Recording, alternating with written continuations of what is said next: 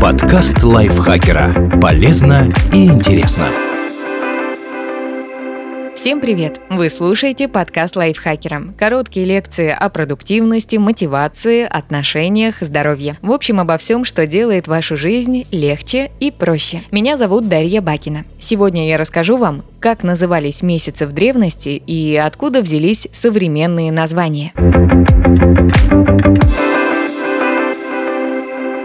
Чем календарь прославян отличался от современного? Январь, февраль, март и все остальные сегодняшние названия месяцев – слова нерусского происхождения. У прославян был свой календарь, а в прославянском языке свои наименования. Позже они попали в русский, чешский, болгарский и другие славянские языки и использовались до того, как им на смену пришли заимствованные аналоги. А где-то используются до сих пор. Например, чешский бжезен, червен, листопад – Одни ученые соотносят каждое славянское наименование с определенным месяцем юлианского календаря. Другие полагают, что границы месяцев двух календарей не совпадали. Вероятно, начало прославянского месяца приблизительно соответствовало середине юлианского, а конец – середине следующего юлианского. Это объясняет, почему одно и то же древнее название относилось к смежным современным месяцам. Вообще, прославяне называли месяцем отрезок времени от новолуния до новолуния, а это примерно 29,5 дней, то есть в лунном году получается где-то 355 дней. Очевидно, что с течением времени расхождение между астрономическим и календарным вариантами становилось все больше. Поэтому периодически в праславянском летоисчислении появлялся 13 месяц. Похоже на то, как мы сейчас раз в 4 года добавляем 29 февраля. Есть разные версии о том, как праславяне присоединяли этот дополнительный месяц. Одни считают, что это делалось каждые три года в конце года, другие, что определенной регулярности не было. Существовали некоторые опоры – это дни солнцестояния, дни равноденствия и жатва. Если было очевидно, что календарное и фактическое время не совпадают, то перед этими опорами добавляли еще месяц. Вероятно, именно поэтому у некоторых прославянских месяцев по два названия. Одно использовалось всегда, а второе, когда за постоянным месяцем добавлялся временный. Важно понимать, что это касается лишь самых древних названий. Позднее в славянских языках языках возникло множество альтернативных обозначений для месяцев, но это связано уже совсем с другими причинами.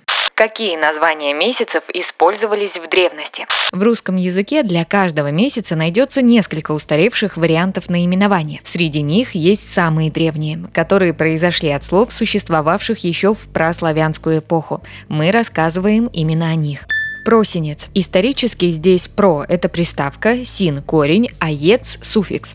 И название это связано с глаголом «сиять», то есть его первоначальный смысл – время прибавления солнечного света. К такой же основе восходит и современное прилагательное «синий». Поэтому еще один вариант исходного значения – месяц, когда небо покрыто синими тучами, или серыми, потому что оба прилагательных происходят от одной основы. Время, которое называли словом «просинец», совпадало с январем. Некоторые ученые считают, считают, что это примерно последняя треть декабря и первая половина января. Поэтому в некоторых текстах, словарях и диалектах просенец – это январь, а в некоторых – декабрь.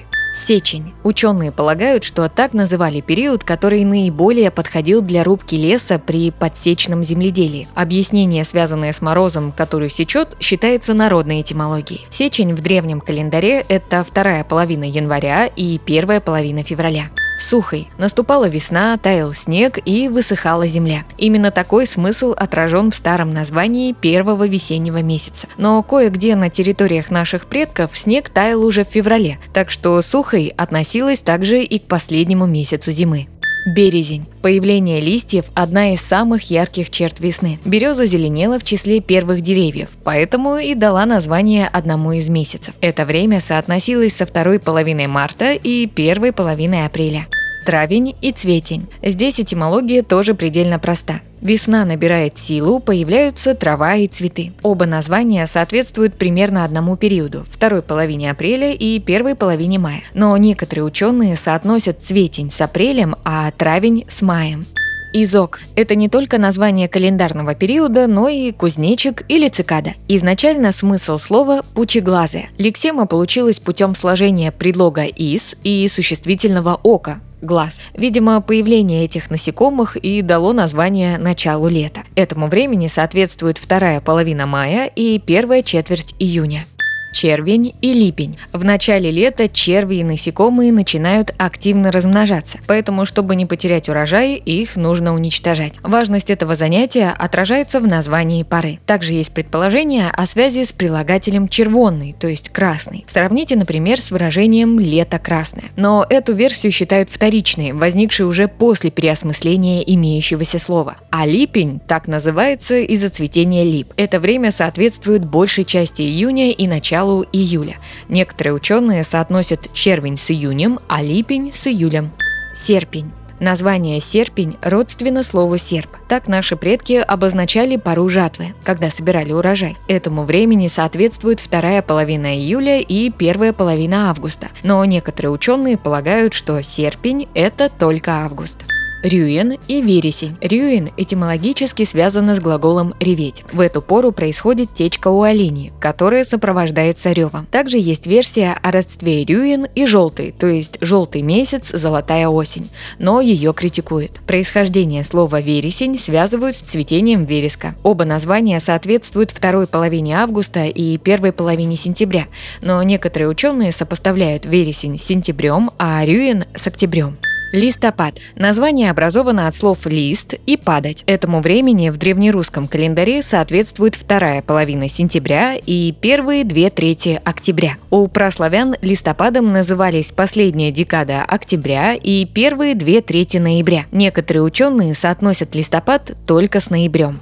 Грудень. Это наименование образовано от слова «груда». С наступлением холодов земля замерзает комьями, отсюда и название поры. Этому времени в древнерусском исчислении месяцев соответствует последняя треть октября и первые две трети ноября, а в прославянском – последняя декада ноября и первые две трети декабря. Поэтому иногда ученые соотносят грудень с декабрем.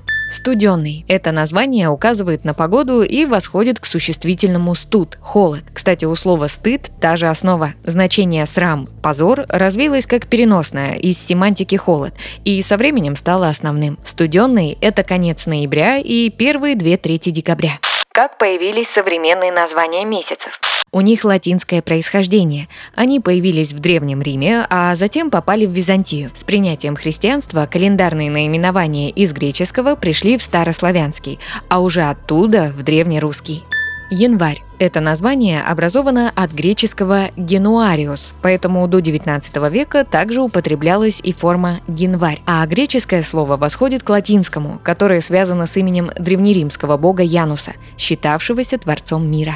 Февраль. Латинское «фебруариус» происходит от глагола «фебруаре» – совершать очистительные обряды, очищать. У древних римлян февраль был последним месяцем года, когда в праздник Фебрууса, этрусского бога подземного царства, проводилось культовое очищение от грехов.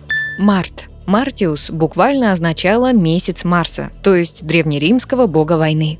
Апрель. Это современное название восходит к латинскому «априлис», скорее всего, родственному «априкус», согреваемый солнцем. В Риме апрель довольно теплый месяц, поэтому такое наименование вполне понятно. Май. Латинское «майус» переводится как «месяц Майи». Это персонаж греческой и римской мифологии, одна из семи сестер Плеяд. Она отождествлялась с римской богиней плодородия, а в этом месяце проводили земледельческие праздники. Июнь. Латинское «июниус» означает «месяц Юноны». Это одна из главных древнеримских богинь, жена Юпитера, покровительница Рима, а также брака и семейной жизни. Июнь считался удачным, чтобы сыграть свадьбу. Июль. Считается, что Марк Антоний переименовал римский месяц Квинтилий в июль в честь Гая Юлия Цезаря. Есть также версия, что название поменяли еще при жизни Цезаря. Так или иначе, римское наименование месяца через греческий и старославянский попало в русский язык. Август. Это название связано с латинским «Аугустус». Месяц назван в честь Октавиана Августа, основателя Римской империи и, соответственно, первого римского императора сентябрь, декабрь. Остальные современные названия месяцев восходят к числительным. Римский календарь начинался с марта, а сентябрь был седьмым, что и отразилось в наименовании. Латинское «септем» — это семь, соответственно, «окта» — это восемь, «новым» — девять, а «десем» — десять. Спасибо Маргарите Воронцовой за этот текст. Подписывайтесь на подкаст Лайфхакера на всех платформах, чтобы не пропустить новые эпизоды. А еще слушайте второй сезон подкаста «Кто бы говорил». В нем я и Миша Вольных зачитываем реальные истории слушателей о том, что их волнует, и вместе с экспертами обсуждаем, как преодолеть трудности и выйти из сложившейся ситуации. На этом я с вами прощаюсь. Пока. Подкаст Лайфхакера. Полезно и интересно.